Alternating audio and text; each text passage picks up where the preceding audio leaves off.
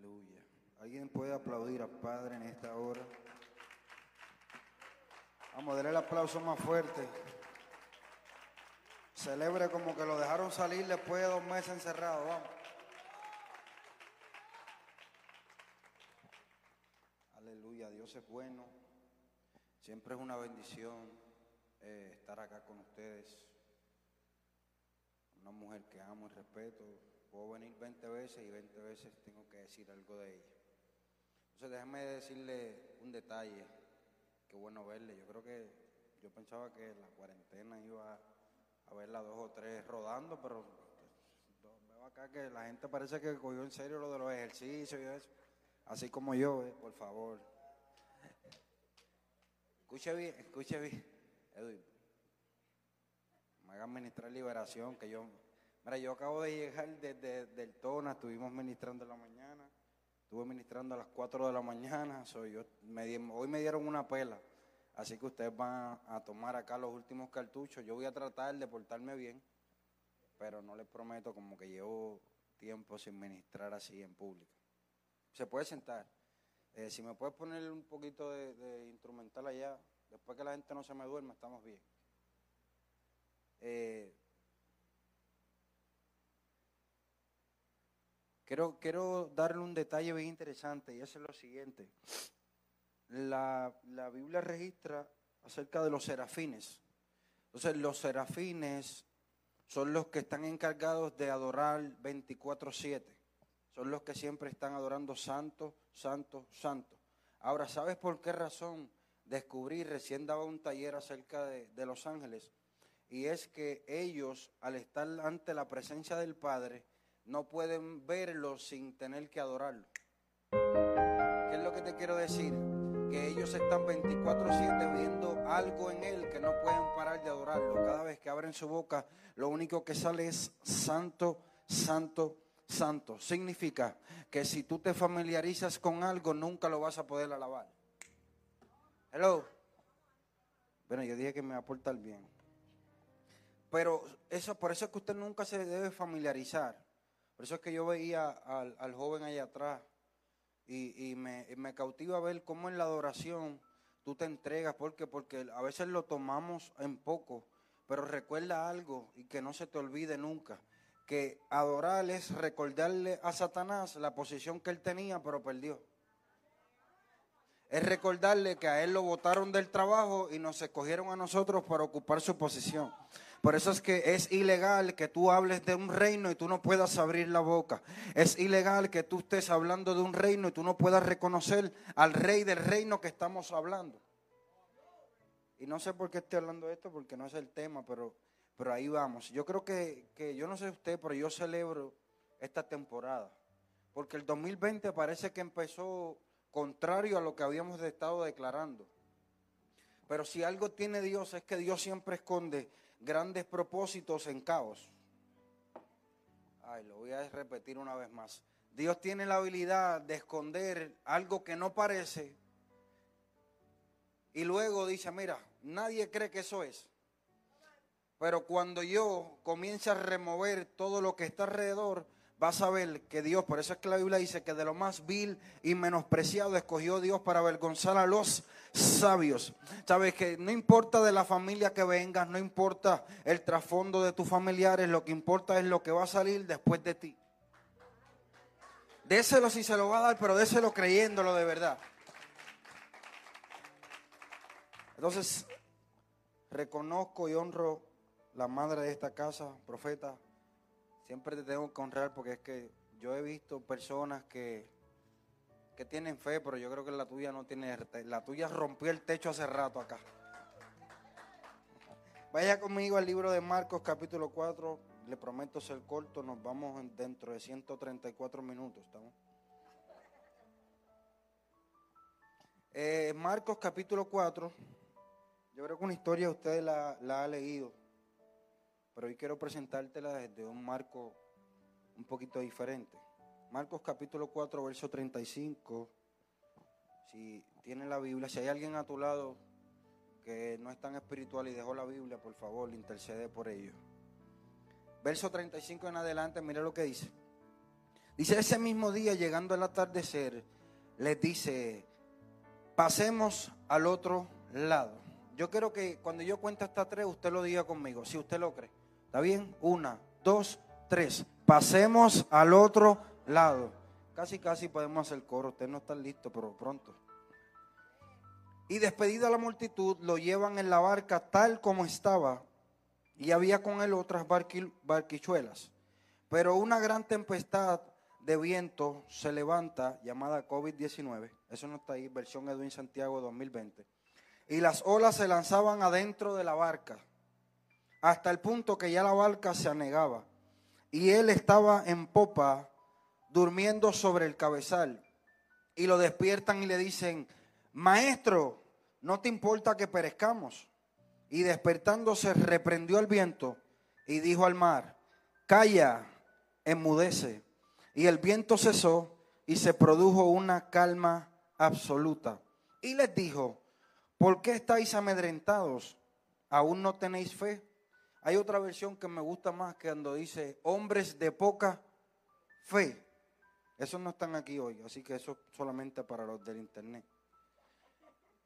Que no es solo el viento, sino también el mar le obedece. Mira a la persona más lejos que tenga y dile, tormentas con presencia. Tormentas con presencias. Entonces, mire, mire, mire qué interesante. Yo les prometo de verdad que nos vamos temprano hoy. Tengo hasta las 8, me dijo la profeta. El ser humano tiende a desesperarse en medio de las situaciones que vive. ¿Sí o no? El ser humano tiende a desesperarse en todo. Entonces Dios es contrario a lo que nosotros nos gusta. El ser humano quiere que todo sea para ayer. Por eso es que hay gente que Dios le da una palabra hoy acerca del ministerio y ya mañana están con la oficina montando tarjetas y repartiéndola. Porque quieren ayudar a Dios. Entonces Dios te dice, mira, la primera parte es decirte, pasemos al otro lado. Entonces cuando vamos a la historia vamos a descubrir algo. Y era que había llegado el anochecer y tenemos a un Jesús cansado porque llevaba tres días predicando. Entonces ahora está cansado, pero en medio del cansancio y en medio de la oscuridad del atardecer, dice, pasemos al otro lado. En otras palabras, Él está profetizando lo que iba a pasar. Entonces, es el mismo patrón siempre. Dios te da una palabra en la orilla, te dice, vamos para la otra orilla, pero nunca te dice lo que vas a pasar en el medio. Porque si te dice lo que vas a pasar en el medio, nunca te montas a la barca. Ay, Dios mío. Escuche bien. Entonces, el ser humano tiende a desesperarse, pero cuando yo veo cada, cada historia bíblica, me enseña un principio. Y es que Dios te da la palabra, prueba la palabra y manifiesta la palabra. Lo voy a repetir una vez más. Dios te da la palabra, prueba la palabra ¿En dónde? En ti, porque cuando Dios habla, Dios no habla para ver si las cosas pasan. Así que cuando usted recibe una palabra profética, usted no recibe la palabra y dice, a ver si Dios lo hace, no, ya está hecho. La cosa es que yo camino para ver la manifestación de lo que ya está hablado, de lo que ya está manifestado en el ámbito del espíritu. Entonces, lo que pasa es que a veces no entendemos que el ámbito de lo sobrenatural y lo invisible es más real que usted viéndome a mí ahora mismo. Hello. Es más real el ámbito de lo que son los ángeles y el ámbito de las tinieblas. Entonces el enemigo siempre va a utilizar el tiempo y dice, ¿cómo yo puedo desesperarlos a ellos? ¿Cómo yo puedo hacer que ellos abandonen el lugar de espera? ¿Cómo yo puedo hacer que ellos crean que el Dios que le dio la palabra es el Dios que los dejó en medio del proceso del cumplimiento de la palabra? ¿Para qué? Para que entonces comiences a pelear con Dios y digas, Señor, pero es que tú hablaste, pero no se cumplió. Pregúntale entonces a Abraham que recibe una palabra y 25 años después vio el cumplimiento. Queremos la palabra y 25 días, si no se cumple, no, no vuelvo más a la iglesia. El profeta fue falso. No es que el profeta es falso, es que una verdad fuera de tiempo siempre parecerá una mentira. Te lo voy a repetir una vez más. Una verdad fuera de tiempo parece una mentira. Por eso es que el profeta Samuel pasó 14 años como si fuese un falso profeta. ¿Por qué? Porque él dijo que de la casa de Isaí se iba a escoger aunque a un rey. Pero cuando vemos a David lo ungen como rey, pero no es 14 años después que llega al palacio. ¿Cuántas palabras tendrás tú que sabes que Dios te habló pero no has visto el cumplimiento? ¿Alguien puede levantar la mano y decir, si yo tengo palabras que no se han cumplido? ¿Verdad que sí? Yo tengo una colección. Entonces, ¿cuál es la asignación entonces? Yo digo, el 2020 tiene que ser el año en donde esa palabra no se puede quedar en la orilla. ¿Cómo yo hago que esa palabra pueda pasar al otro lado? ¿Cómo yo puedo hacer que la palabra que me dieron en la orilla yo pueda llevarla a la otra orilla? Entonces, mira qué interesante. Este lugar en donde Jesús está cruzando con los discípulos era un lugar muy corto de distancia. Lo que pasa es que hay veces que los lugares son cortos, pero las tormentas duran tanto que parece ser que Dios está tardando. Entonces, pero la, la clave acá es la siguiente, mire esto. Cuando usted sabe que Dios te incluyó en la ecuación, ¿qué es lo que dice el texto? ¿Voy a pasar al otro lado o pasemos? Oso, quiere decir que es plural. Tú estás incluido en la ecuación. Alguien me tiene que entender en esta tarde acá. Quiere decir que cuando Dios te dio la palabra, ya Él te había incluido en la ecuación, ya tú estabas en la historia. Y Dios te dijo, yo te digo, pasemos al otro lado, pero no es a ver si pasamos, es que ya yo te vi al otro lado y ahora vengo a esta orilla, me monto en la barca contigo, paso la tormenta contigo, para que tú entiendas que yo nunca te prometí que ibas a llegar con la barca intacta, pero yo sí dije que tú ibas a llegar. ¿Alguien me puede entender en esta hora? Mira, mira, mira que yo dije que me iba a portar bien. Mira qué interesante. Cuando veo esto, dice la palabra agua, Edwin. En el original viene del hebreo majim. Y es derivada de una palabra que es M-E-M, mem. ¿Y sabe lo que significa esa palabra, profeta? Caos. es que Dios te da la palabra y luego intencionalmente te manda para el caos. ¿O acaso se te olvida cuando Jesús le dijo a los discípulos, vayan, yo los alcanzo ahorita? Y dice que a mitad de camino se levantó una tormenta, caos. Adiós, pero Dios me ama tanto que me manda al caos. Ese no se parece al Dios que te pintaron los muñequitos. No, es que mira, si tú vienes a los caminos, todo te va a ir bien. No.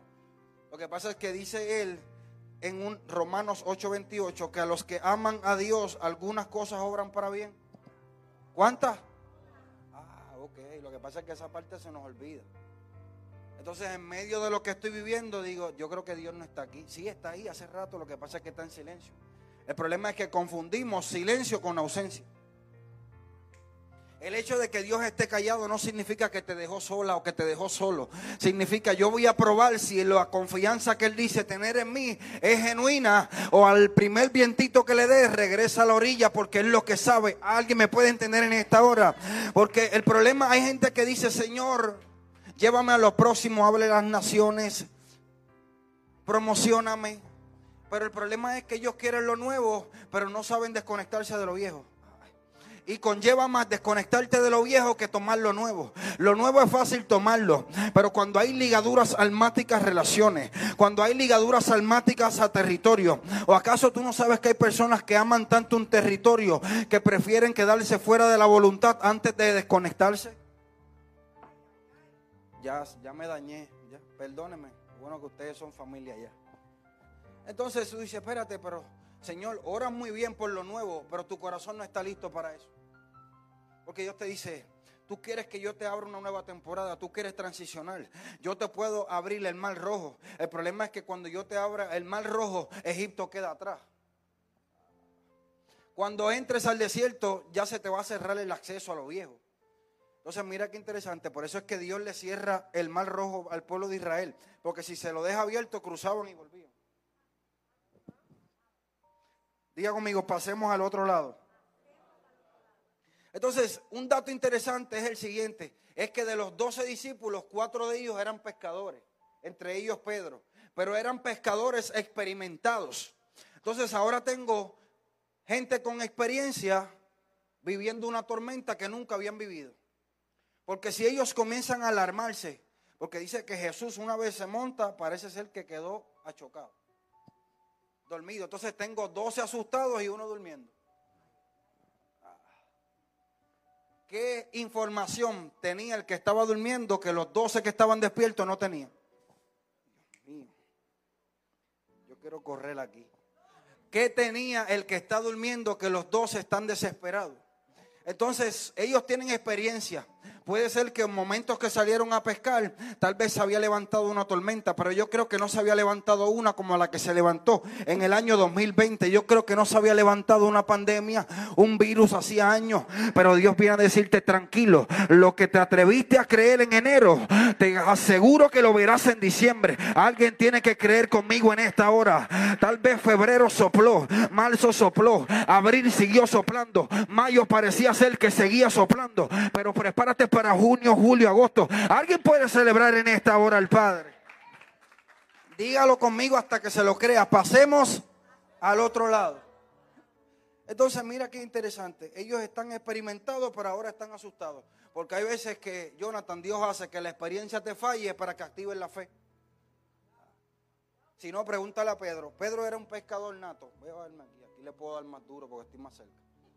Pedro era un pescador nato, ¿sí o no?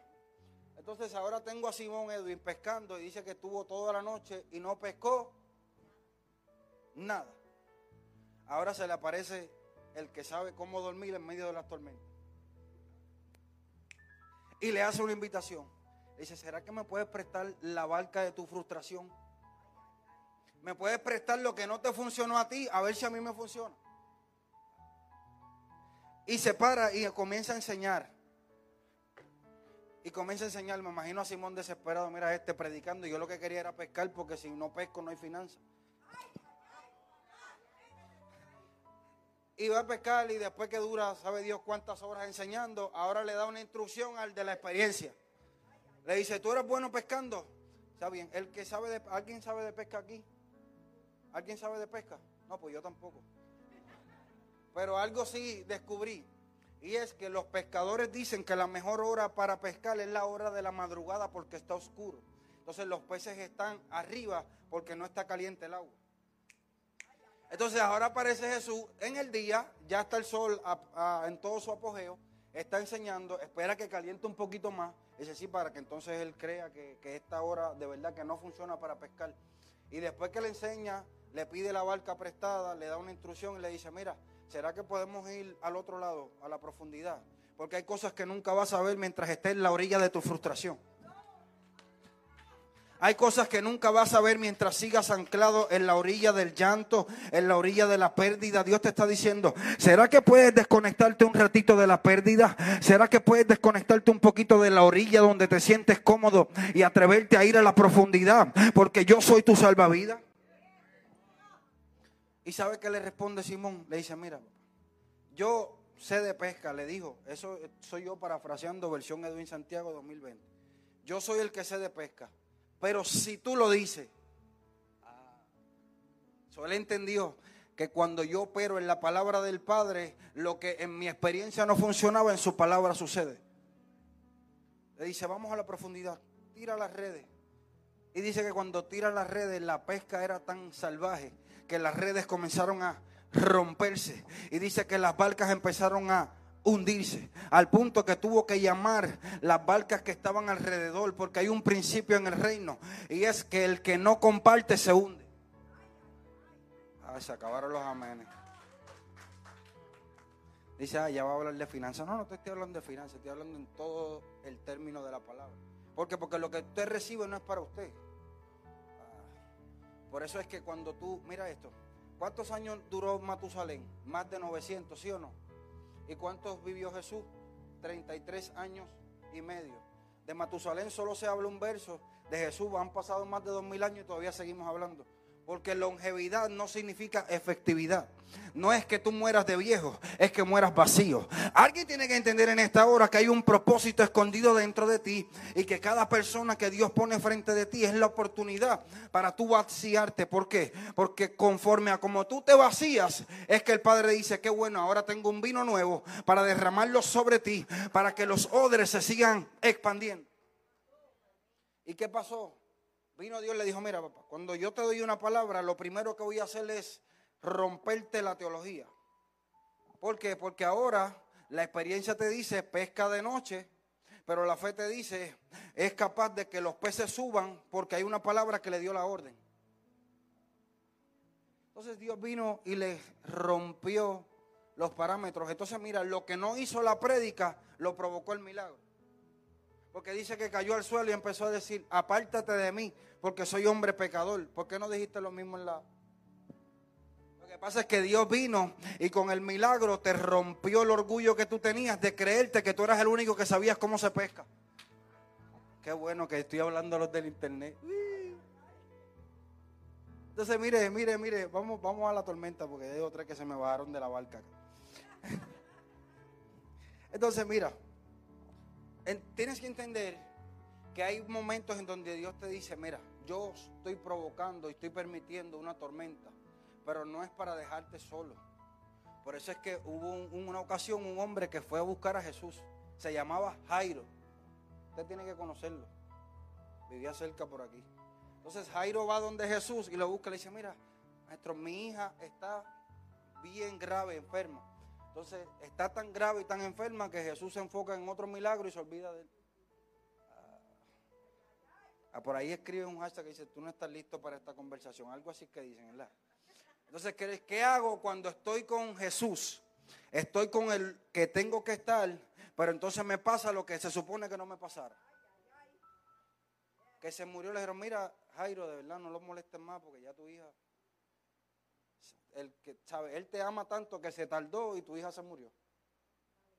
Lo mismo hizo con Lázaro. Y eso que Lázaro es más, porque Lázaro era su amigo, su mejor amigo. Lo amaba tanto que llegó cuatro días después.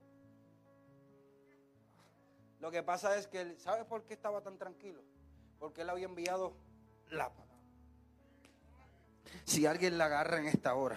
Él envió la palabra cuando le dijeron, mira, tu amigo, tu mejor amigo está enfermo. Él dijo, esta enfermedad no es para muerte, sino para la manifestación de la gloria. ¿Sabe lo que pasó? La palabra viajó y lo esperaba ya en la tumba, en la cueva donde lo pusieron. Ya la palabra lo estaba esperando para resucitarlo cuando el cuerpo llegara. Alguien tiene que entender que hay una palabra de Dios que te ha preservado. ¿Sabes por qué estás sentado aquí hoy? ¿Sabes por qué estás aquí escuchándome? Porque hay una palabra que ha hecho camino, hay una palabra que te ha preservado. Si nosotros pudiésemos entender esto, le voy a decir esto, ¿sabes cuántas veces nosotros nos quejamos de lo que no vemos y no agradecemos lo que no vemos pero que está pasando? Yo desde que descubrí esto, profeta, he, cambiado la queja. ¿Por qué? Porque el, el cementerio del propósito es la queja. Hay gente que siempre se están quejando, son como que, ¿sabes? Tú te, sientas al lado de ellos por cinco minutos y lo que te da es náusea y de todo, piquiña, esa como cuando uno se toma esa, ese pre-workout para ir al gimnasio que le pica a uno todo. Hello. Digo el chiste, mi amor. mi esposa, esto es un paréntesis. Mi esposa estaba haciendo ejercicio en la casa, pero dice que veces se sentía como que sin fuerza. Entonces yo le está bien, mi amor, yo uso un pre-workout, pero vamos a mandar a buscar uno que sea unisex, que tú lo puedas utilizar. Y se toma eso y a los tres minutos dice, yo no sé qué me pasa, pero tengo una piquiña en el cuerpo que le duró como dos días. pero mire, mire acá, es gracioso, pero usted tiene que entender esto. Por eso es que cuando, mire, mire, mire, esto es bíblico, yo no te estoy hablando solamente una opinión que yo me lo estoy inventando. Cuando Satanás habla con Dios, acerca de Job, ¿qué le dice? Cuando Dios le menciona, porque la gente piensa que es el diablo, pero quien metió a Job en problemas fue Dios. Ay, se acabaron los amenes ahora. No, que el diablo me está atacando, sí, pero fue que el cielo habló y mencionó tu nombre. Y como el cielo mencionó tu nombre, el infierno se tiene que adelantar. Pero lo que no sabe el infierno, que aunque él se adelanta, ya Dios te vio terminado antes de que te... Maica, ¿alguien me puede entender en esta hora? Hello. Por eso es que Job nunca dijo, ay, Satanás me quitó. Él dice, Jehová dio, Jehová quitó, sea el nombre de Jehová. Pero ¿y quién fue el que se lo quitó? Satanás, pero con permiso. Ah, ahora cambiaron los muñequitos. Pero mira lo que le dice Satanás. Satanás le dice, verá qué día entre si a este hombre yo traté de entrarle y no pude. Ah, dijo, tiene una cobertura que está imposible de entrarle. Entonces a veces tú estás dentro de tu casa peleando con Dios por lo que no has visto y afuera hay una guerra librándose a favor tuyo, a favor de tus hijos, a favor de tus nietos, a favor de tu generación. Alguien puede aplaudir al Padre y decir gracias por lo que no veo, pero que me está bendiciendo. Entonces mire esto, déjame ir acá a la barca antes que se hunda. Mire, Entonces ahora se levanta la tormenta y están los discípulos asustados. ¿Y sabe qué hacen? Él dice, espérate un momento, déjame despertar a este. Entonces, ¿por qué Jesús estaba durmiendo?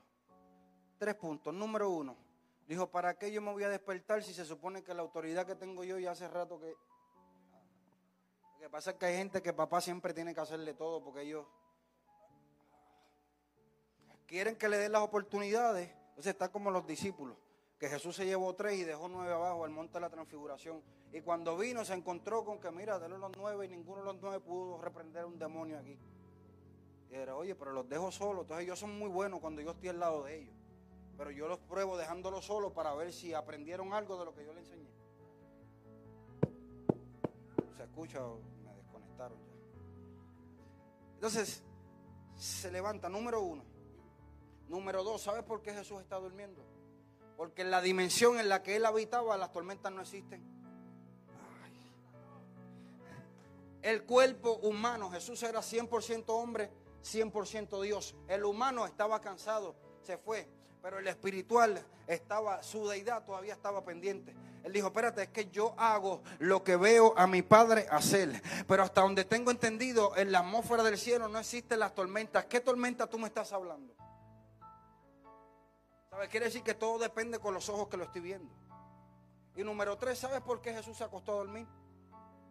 Porque Jesús era obediente y él había escuchado una palabra. ¿Y sabe qué? La palabra decía que él iba a entregar su vida en una cruz. Él iba a morir crucificado, no ahogado. Cuando tú ves algo que no se parece a lo que Dios te dijo, solamente di, esto es temporero, sigo caminando hasta el otro lado. Esto es temporero, pasemos al otro lado. Los vientos están soplando, pero pasemos al otro lado. El agua está entrando a la barca, pero el que está conmigo es más... ¿Alguien puede celebrar en esta hora que el que está contigo no va a permitir que tu barca se hunda.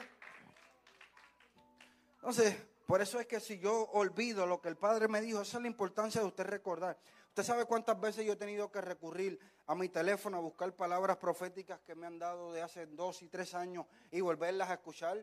No porque yo estoy dudando de que Dios no, es que hay momentos en donde la fuerza y, el afán de los vientos como que te dicen se cumple o no se cumple y de momento escucho y es como si una gasolina por dentro se activa y tú dices yo sigo caminando porque estoy a punto de pasar al otro lado. Alguien tiene que celebrar que este año vamos a pasar. Dígalo. Ahí está. Necesitan una clasecita, pero estamos cayendo. Entonces, mire qué interesante, lo levantan y él se levanta con su santa calma. Yo creo que si hubiese habido un lavamano en el barco y dice, dame lavarme la boca, dame un momentito. Ellos están desesperados, dice, pero, porque como lo despiertan agitados a los boricuas, mira, nos vamos a jugar aquí, tú no estás haciendo nada. Sí, porque hay que ser honesto, el boricua es a las malas. Entonces Jesús se despierta con su santa calma, porque el problema es, mire esto, que usted nunca va a poder reprender algo afuera si primero no lo tiene adentro. Ahora sí que se puso esto fuerte. ¿Por qué? Te explico. Y utilizaba este ejemplo esta mañana, Edwin. Tú sabes que el idioma de los chinos es mandarín, ¿sí o no? Entonces yo puedo enseñarte lo que yo conozco, pero al momento de impartir, yo imparto desde lo que soy. Lo voy a repetir. Yo te puedo enseñar lo que sea, pero cuando yo impongo mis manos, lo único que te voy a transferir es el espíritu que yo estoy operando. Por eso es que yo solamente confío no en los dones, a mí los dones no me impresionan, es en el carácter. ¿Por qué? Porque los dones son un regalo, pero el carácter es el desarrollo del Padre en mi vida para poder manejar el regalo de manera correcta. Entonces, mire esto, mire esto. Yo tengo que entender que hay una manera de yo poder operar. ¿Sí o no? Entonces, mira, Jesús se levanta, reprende, reprende los vientos y dice a los vientos, le dice, calla y a la mar le dice, enmudece. Ahora, usted no se ha preguntado por qué reprende los vientos si lo único que Jesús reprendía eran los demonios. ¿No se ha preguntado nunca? Dice, espérate, pero ¿por qué se levantó y reprendió los vientos? Porque eran un ataque, más adelante lo vas a ver la razón por qué él reprende los vientos y le dice a la mar, calla y enmudece. ¿Ves? Significa que la mar estaba agitada por causa de los vientos que estaban soplando. Pero los vientos eran contrarios. ¿Por qué? Porque siempre que hay una palabra del cielo, siempre se levantará un, un ataque del infierno para evitar que tú llegues al otro lado. Hello. Entonces, Jesús no solamente hace eso, después se vira por donde ellos dice, mira, déjame resolverle el problema antes de que se me, de que se me ahoguen aquí sin agua. Después que reprende los vientos, él dice que se vira por donde ellos le dice, hombres de poca fe. Entonces la cosa es que en el original la palabra poca no significaba poca de cantidad, significaba poca de distancia. Hombres de poca fe. O sea, ustedes no han sido capaces de creer que de una orilla a la otra orilla yo soy capaz de llevarlos.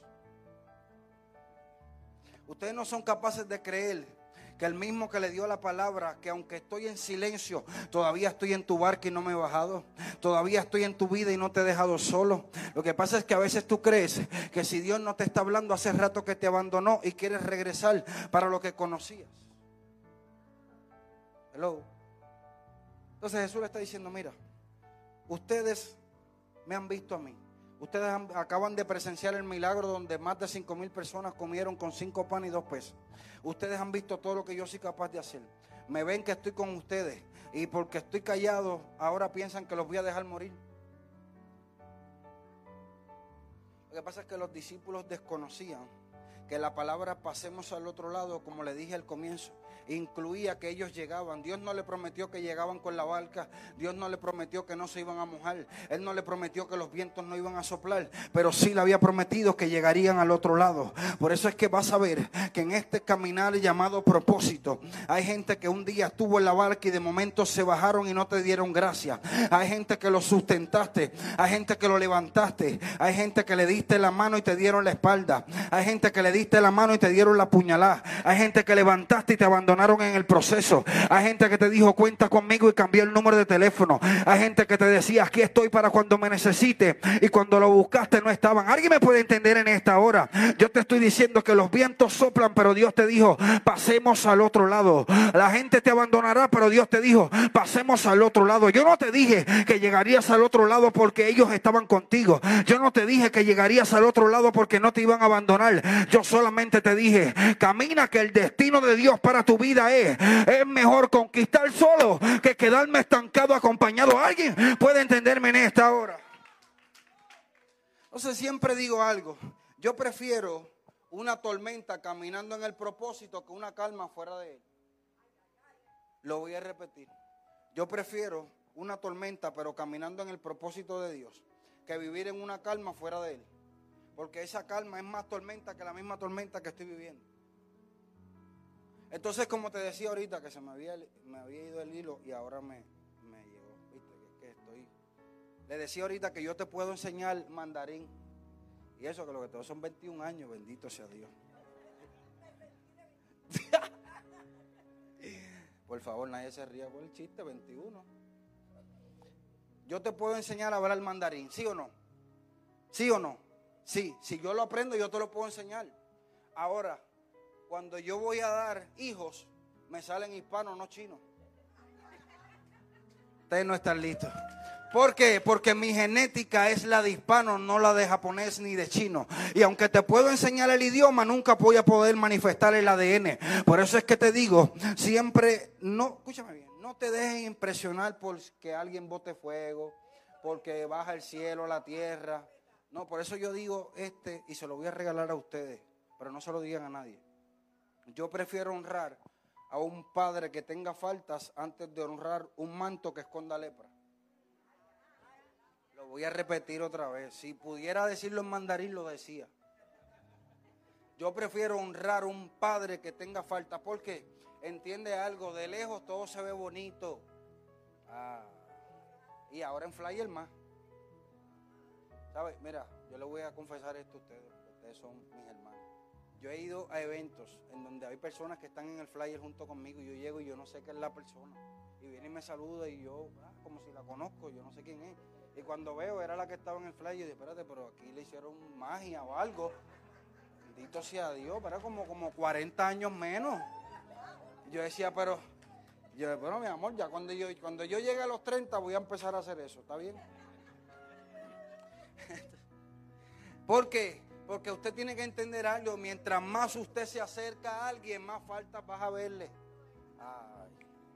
Mira, pero tú como que tienes dos o tres arrugas, que tú las tapas por el Facebook, lo sé todo, te retrata desde el techo así, ¡pam! Pero cuando tú te acercas, dices, espérate, por aquí como unas una curvitas que no estaban en la foto.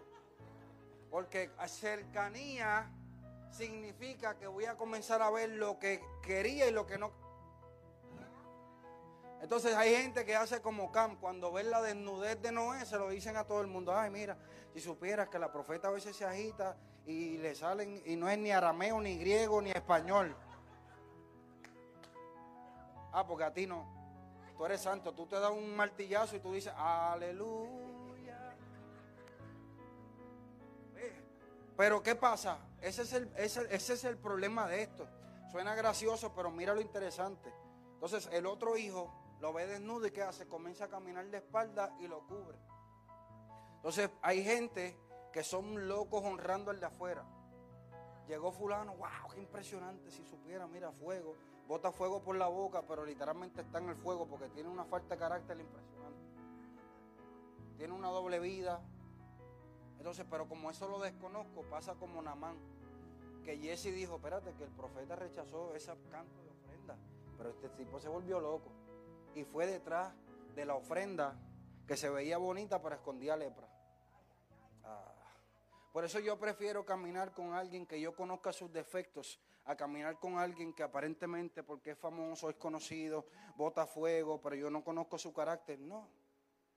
Porque hay dos tipos de personas, no sé por qué me estoy desviando acá. Hay dos tipos de personas. Está la gente que tiene problemas en la carne y gente que tiene problemas en el corazón. ¿Cómo es eso? Sí, Pedro tenía un problema de la carne. Por miedo negó a Jesús. Pero Judas tenía un problema del corazón. Tenía el corazón dañado y lo vendió. A Pedro lo fueron a restaurar, pero a Judas no. Por eso yo prefiero, mira, lo voy a decir en español, arroz y habichuela. Yo prefiero caminar con una persona que yo sepa que me diga, mira, yo tengo un problema de fornicación, yo tengo un problema de adulterio, tengo un problema de pornografía. Yo, está bien, vente, yo te puedo ayudar a trabajar con un celoso, con un envidioso, con un mentiroso. ¿Por qué? Porque esos son problemas del corazón. Y eso literalmente ni Jesús mismo fue a buscarlo. Ah. Entonces nosotros no podemos ser más misericordiosos que Él. Ahora decía, mm, mira que está a tu lado y dile, disimula que no es contigo. Entonces mire esto, ya, ya para cerrar, me quedan 112 minutos. Cuando pasa todo esto, ellos cruzan al otro lado. ¿Y sabe qué pasó? Del otro lado estaba lo que se conoce como Gadarra y salió quién? Un endemoniado. Y cuando ve a Jesús, le dice, ¿qué tienes conmigo? Ahora, ¿acaso la Biblia dice que Jesús lo reprendió? O le dijo, no, en el nombre de mi Padre. No, dice que los demonios reconocieron. Espérate un momento. ¿Por qué Jesús no lo reprendió en la orilla? Se lo digo. Porque lo reprendió en la profundidad. Cuando reprendió los vientos, automáticamente abrió acceso para entrar al otro lado. Por eso es que cuando llega, no tuvo que reprenderlo. Los demonios conocieron, este fue el que nos reprendió en privado. Porque hay gente que quiere aparentar en público lo que nunca vive en privado. Y Dios te dice, tú puedes pararte aquí, puedes imitar al predicador fulano de tal. Pero la cosa es que no te va a salir como le sale a él. Porque él lo hace desde la esencia de lo que vivió en privado. Y tú lo haces para impresionar en público. ¿Alguien me puede entender en esta hora acá? Entonces tenemos el endemoniado. Entonces, mire, todo este rollo de la tormenta tenía que ver con un propósito y era con una ciudad. Por eso es que hay tormentas que se han levantado en tu contra, pero es para impedir que tú llegues a libertar a alguien que va a libertar a otro. Alguien en tu familia va a ser libre. Por eso es que hay tormentas que se levantan. Y si tú decides, déjame irme para la otra orilla. La cosa es que según lo que Jesús le está diciendo, ellos están a mitad de camino. Solo le quedaba la misma distancia hacia allá que regresar. ¿Sabes cuánta gente ha regresado cuando estaban casi cerca de llegar?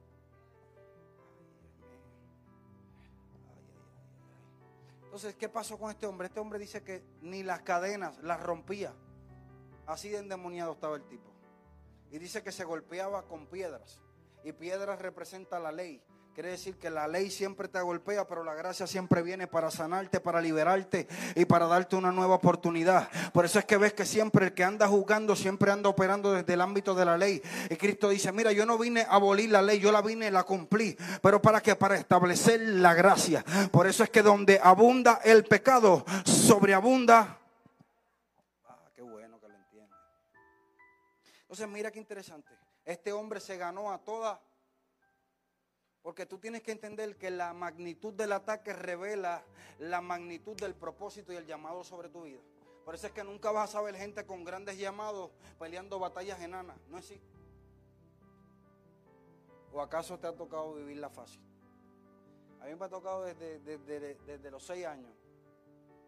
Entonces tú dices, pero ¿por qué es ataque tras ataque? Recuerda que tú eres un tesoro. Por eso es que dice la Biblia, tenemos este tesoro en vasijas de barro. ¿Por qué? Porque en la antigüedad, Edwin, lo que hacían cuando la gente entraban a robar, ellos ponían el oro dentro de vasijas de barro. Porque cuando venía el pillo, veía la vasija y decía, eso es insignificante. Porque desconocía el valor de lo que estaba encerrado dentro de ellos. Por eso es que hay un valor dentro de ti, hay un tesoro escondido. Y Dios dice, el ataque tiene que ver conmigo. Porque yo deposité algo dentro de ti. El infierno lo vio y hace rato que quiere que tú no logres sacar lo que hay dentro de ti. Maiga, ¿sabes qué, descubrí, Jonathan? Me puse a investigar y yo decía, ¿por qué razón a los expresidentes? Porque los presidentes está bien que tengan escolta, pero yo dije, ¿por qué los expresidentes tienen que tener guardaespaldas de por vida? Y ¿sabe qué descubrí? La información dice, la razón por la cual ellos tienen que tener guardaespaldas de por vida es por la información que tienen. Y fue cuando pude entender, oh, a ellos los protegen para que no hablen y a nosotros nos protegen para que hablemos. ¿Alguien me puede entender en esta hora? Dios dice, yo tengo que protegerlo para que el mensaje que está dentro de él pueda salir. Por eso es que dice, id y predicad este evangelio a toda. Ah, ahora cambió la cosa. Entonces, cuando tú entiendes que los ataques del enemigo no tienen que ver contigo, tienen que ver con el que tú representas. Y ahora sí voy a cerrar. Allá en la casa dicen, ah, voy a cerrar. Ah, porque se lo dije. Ahora viene Pedro y ya pasó todo esto. Y el maestro no está, Jesús se va. Y Pedro está en una situación similar. Mire esto, porque yo voy a saber cuán buen estudiante eres si aprendes cuando yo te enseño. Y dice que está en la cárcel. Ahora bien, dice que habían 16 guardias velándolo. Pero Pablo Escobar mínimo o el Chapo, uno de los dos. Entonces están 16, cuatro grupos de cuatro. si mi matemática no me falla, son 16. Entonces son 16 guardias. Pero tú dices, ¿por qué? Ahora está el secreto. ¿Sabes por qué le ponen 16? Digo, espérate, este caminaba con aquel. Y aquel le pusimos cuatro y se nos escapó. No, no, no, no. Así que si este caminaba con aquel y aquel con cuatro se nos escapó, vamos a doblarle la vigilancia a este para asegurarnos de que este no se va a escapar y no se va a ir. ¿Y sabe qué pasó? Le amarraron las manos a los guardias que tenía a la derecha y a la izquierda. So, no solamente está preso, está preso más amarrado. ¿Y sabe qué hacía Pedro? Se lo digo. Durmiendo. Ah. Voy a hacerte una pregunta acá lógica. Si yo te digo, Edwin, que en dos días mira, en dos días van a venir y te van a matar. Tienen la caja, tienen todo. Dime si tú te vas a acostar a dormir. Tú vas a buscar dónde esconderte. ¿Sí o no? Entonces el tipo sabe que lo van a matar y está durmiendo. ¿Sabe por qué? Porque él aprendió de Jesús. Dijo, si aquel durmió en la barca, yo duermo en la cárcel. Porque sé que hay una palabra y la palabra no se ha cumplido. Sé que todavía queda camino por recorrer. ¿Alguien se puede poner de pie conmigo en esta hora? Hay camino que recorrer. Hay cosas que todavía no he hecho. Hay lugares que todavía no he pisado. Hay palabras proféticas que todavía no he dado. ¿Alguien puede entender en esta hora? Hay llaves que todavía no se me han sido entregadas. Así que si lo que estás viendo no se parece a lo que Dios te dijo, tranquilo, esto es pasajero. Vamos alguien que pueda celebrarlo en esta hora. Eso es que tiene que abrazar la palabra y correr con ella. Aquí no hay otro, aquí no hay otro método. Yo tomo la palabra y corro con ella. Tomo la palabra y corro con ella. Por eso es que José, por eso es que José sobrevivió, Edwin. No fue que era el nene lindo, no. Es que él nunca olvidó los dos sueños. Por eso cuando Se encuentra en la cisterna, miró para la derecha, oscuro. Para el otro lado, oscuro. Hacia arriba, un poquito de luz. Él dijo, bueno, en ninguno de los dos sueños vi una cisterna, así que esto es temporero. Luego pasa a la casa de Potifar. Está la esposa de Potifar, está enchulada el tipo. Y dale que estar de ahí hasta que un día se encontró sola con él. Porque cuando tú lees, no es que fue ese día de casualidad. Ella ya venía, le tenía los binoculares. Parece que ese día lo vio solo y dijo, ahora sí que el nene se fue con los panchos. ¿Y sabe qué pasó? Vino José. Escucha bien ahora. Es la esposa de Potifar. No es Potifea. Pero significa que es la mujer, era hermosa. Ah, porque el enemigo te va a venir a tentar con algo que no te agrade. Lo que pasa es que parece ser que cuando José la vio dijo, estás linda, pero en ninguno de los dos sueños tampoco estaba, así que tú, pan, y se fue corriendo. Porque yo prefiero salir corriendo antes de caer y ceder ante algo que es menos de lo que Dios me dijo. Ahora está en la cárcel. Y cuando está en la cárcel, él dice, espérate un momento. En los sueños no estaba ni la cisterna, no estaba la esposa de Potifar y no recuerdo haber visto una cárcel. Eso quiere decir que esto también es temporero pasemos al otro lado. Hasta que llegó la oportunidad de oro. Alguien soñó en el lugar correcto. Y cuando llega el momento, mira lo que Dios te quiere enseñar. ¿Sabes lo que yo hoy quiero que tú aprendas hoy? Si te olvidaste de todo lo que te he dicho, hasta los chistes, por lo menos recuerda lo que te voy a decir ahora. ¿Sabes cómo se pasa al otro lado? Se lo digo. Durmiendo. Cuatro lo creyeron. Te lo voy a decir otra vez. ¿Sabes cómo se pasa al otro lado?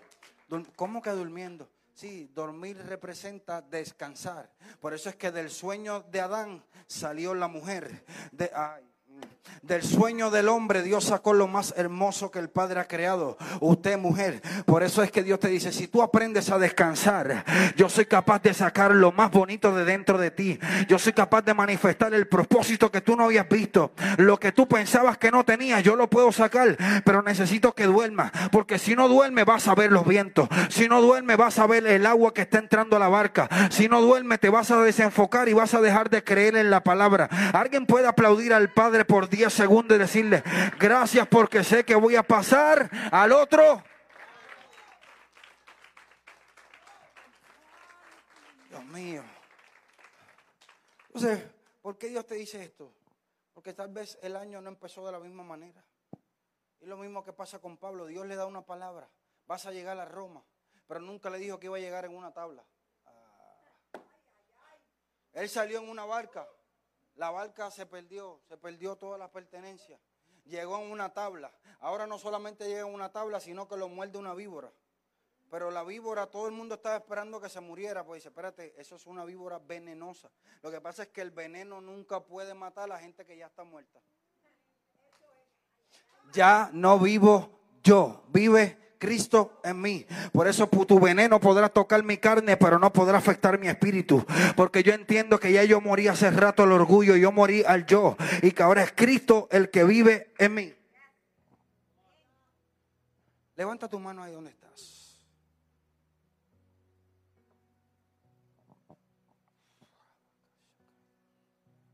Ponme la, la, misma, la misma alabanza que estaba cantando ella. Si hay otro micrófono, se lo puede dar. Levante su mano ahí donde está. Yo sé que hay personas acá que han pasado momentos difíciles.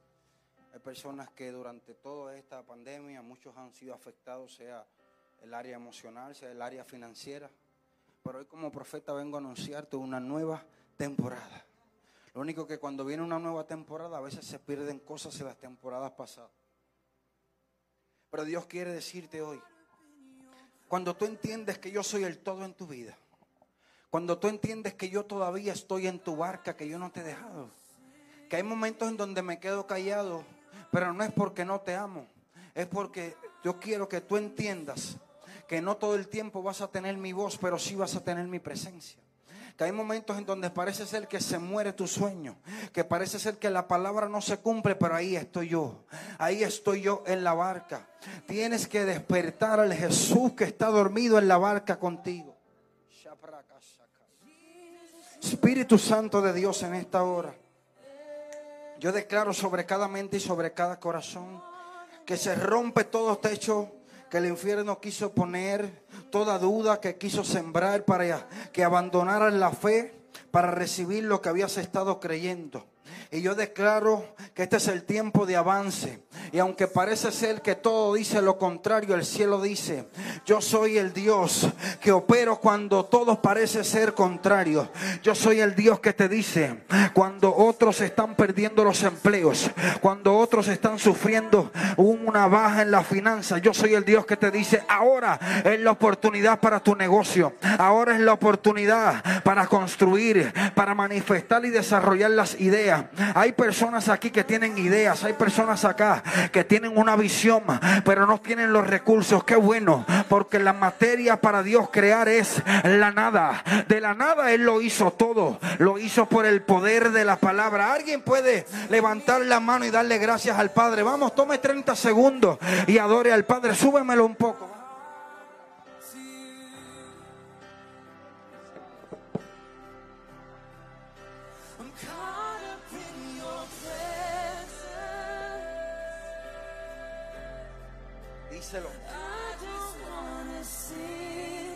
Vamos, díselo. Espíritu Santo.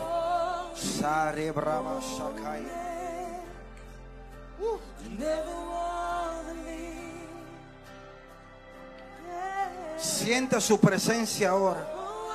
Sopla Espíritu Santo ahora.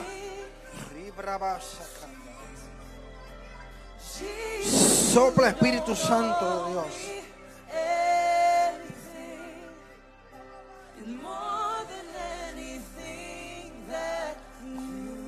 Abraza con tu amor como lo sabes hacer Espíritu Santo.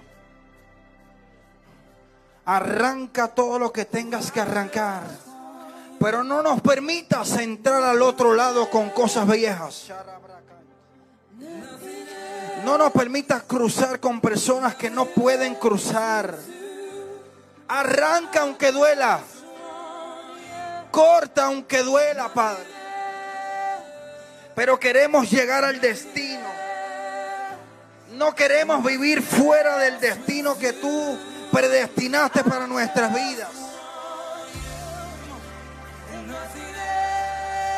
Ahora se comienza a caer todo velo. Rubraya, Seprakai. Personas que han estado las últimas semanas batallando con pensamientos de rendirte, pensamientos de tirar la toalla. El Padre te dice, tranquilo, nunca vas a poder tirar la toalla, porque el peleador nunca tiene la toalla en las manos, la tiene el entrenador. Y yo soy tu entrenador y te vi ganando antes de que tú entraras a pelear. Vamos, alguien puede sentir el toque del Espíritu Santo en esta hora. Vamos.